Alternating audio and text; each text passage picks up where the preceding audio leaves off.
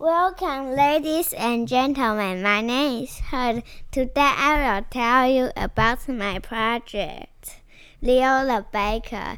This is Leo. He's a baker. He's a community worker. He is kind, caring, and smart. He has ten mixer, uh, an oven, and apron. He works in a bakery and he bakes fresh bread and cake.